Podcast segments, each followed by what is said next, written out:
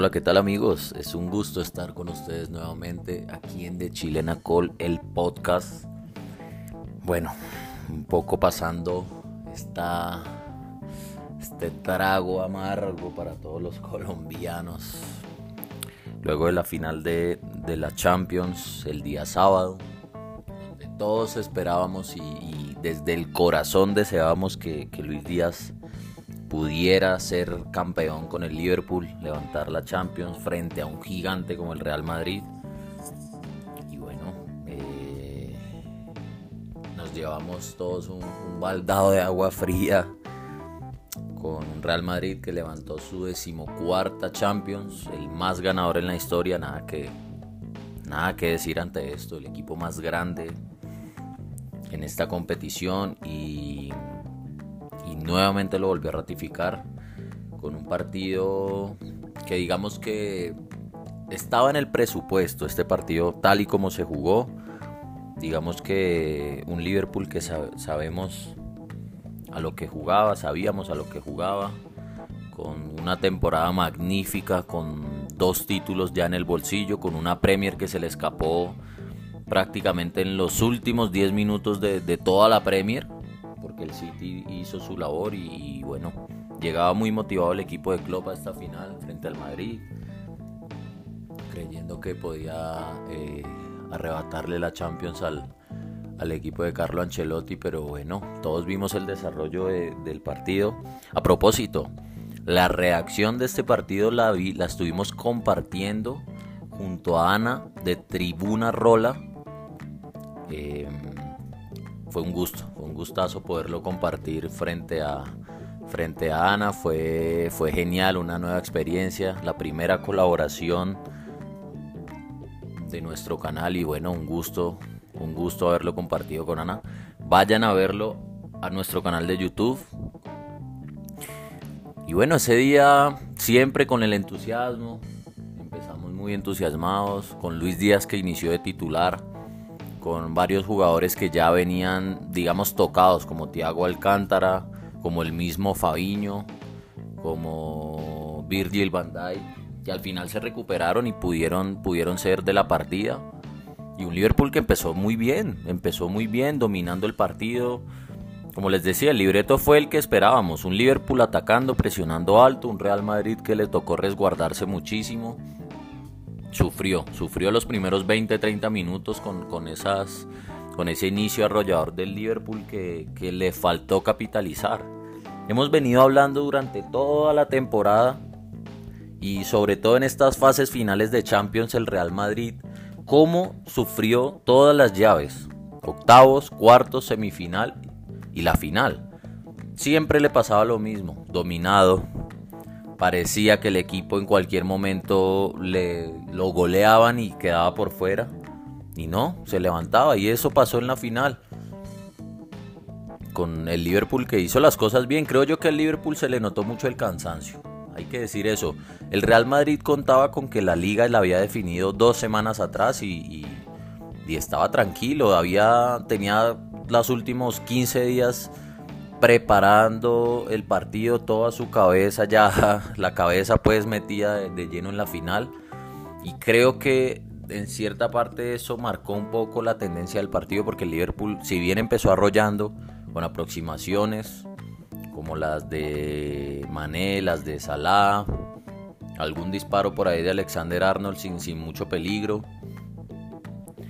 y se fue cayendo el equipo de club. Un Luis Díaz que no pudo ser el protagonista que esperábamos, le costó bastante. Se le vio un poco un poco frágil, un poco cansado. Siento yo que, que en general era un equipo cansado. Luis Díaz pues no fue la excepción. Le costó mucho el duelo con Carvajal. Sabiendo que él en condiciones casi que normales pues siempre y en velocidad y en potencia pues seguramente muchos duelos los iba a ganar, pero le costó. Aparte porque el Real Madrid compartíamos el video en la reacción que hicimos para nuestro canal con Ana y con Andy, es que el Real Madrid tomó ciertos recaudos que no había tomado en las fases anteriores y en defensa mejoró bastante. La verdad mejoró para la final muchísimo. Un Carvajal que nunca estuvo solo, siempre se tiraba por ahí Cross o Modric eh, Valverde a darle una mano a Carvajal y, le costaban mucho los duelos a Luis Díaz por esa banda. Tenía que centralizar más. Alex, eh, perdón, Robertson no, no fue ese lateral profundo de siempre. Le costó mucho más. Y, y bueno, el colombiano sí se le vio un poquito apagado. Aparte en un duelo que tuvo en, un, eh, en una jugada en donde él encaró a los centrales, chocó con ellos y él quedó golpeado. Yo siento que desde ahí él, no sé si eso, esto se podrá confirmar, pero siento que a partir de ahí él le costó bastante. Quedó golpeado, estuvo cojeando como uno o dos minutos y ya después de eso como que no fue el mismo.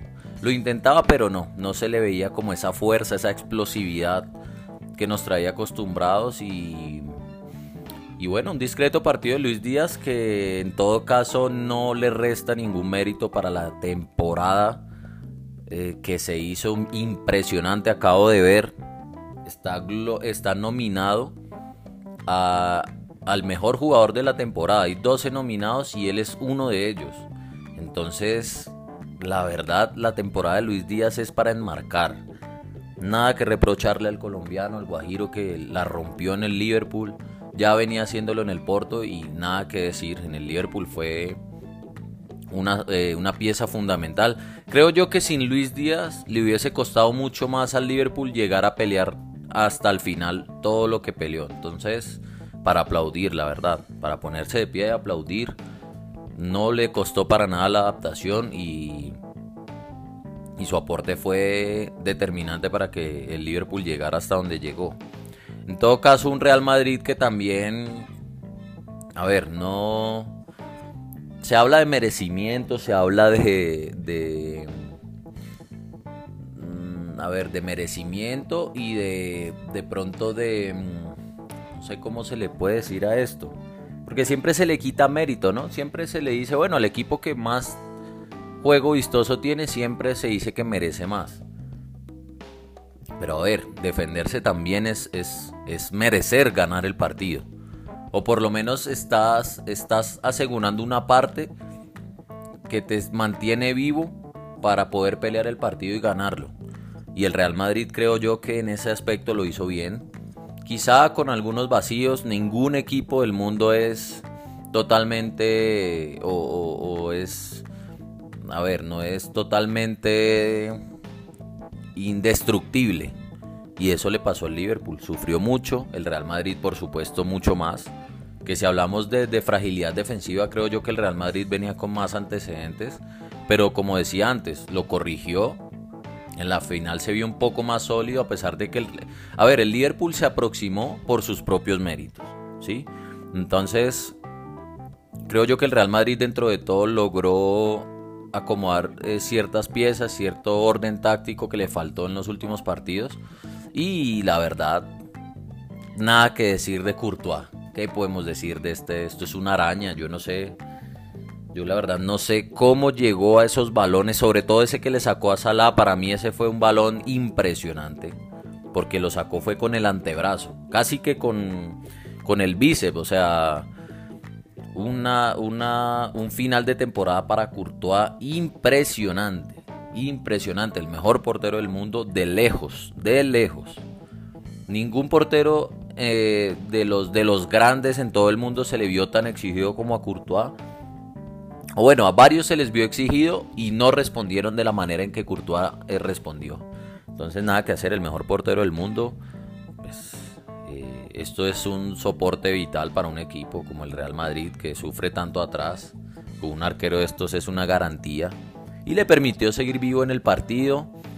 El Liverpool empezó de mayor a menor y en el momento en que, en el, que el Liverpool, con todo y que le anularon un gol al Real Madrid, el Liverpool ya se veía que estaba un poco más, iba decayendo, iba decayendo.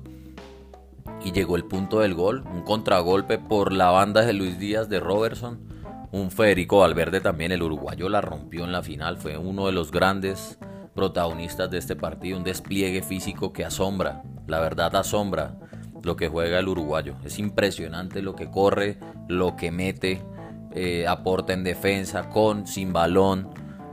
La verdad es un todoterreno y fue el autor de, fue un disparo, para mí fue un disparo al arco, pero se volvió un pase y Vinicius estuvo en el momento y en el lugar correcto. Entonces, a ver, un poco eh, nosotros en Colombia sufriendo porque todos queríamos, soñábamos con ver a Luis Díaz levantando la Champions, pero no fue, no fue el día, no fue el día del Liverpool. Creo que le, costó mucho, como decía, el aspecto físico fue definitivo.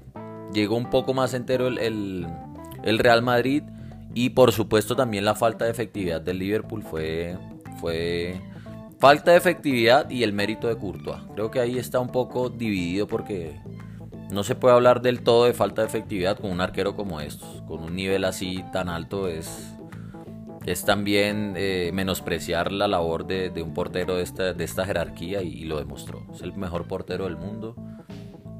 En todo caso, una final linda donde hubo al principio un poco de estudio de cada lado, mirando como que ofrecía cada equipo, pero el Liverpool se adelantó, fue decayendo y el Real Madrid como siempre, acostumbrado a estos partidos donde se le da por muerto, pero resucita. Esta es la Champions de, de las remontadas para el Real Madrid.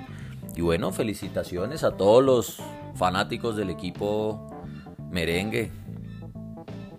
Una, un verano complejo para el Barcelona para el PSG quizá también, Mbappé, todos se acordaron de, Mbappé que no quiso ir al Real y bueno, en todo caso felicitaciones, un buen partido, lindo partido. Se viene la Supercopa de Europa también, Real Madrid frente al Frankfurt de Borré, para que estemos atentos ahí.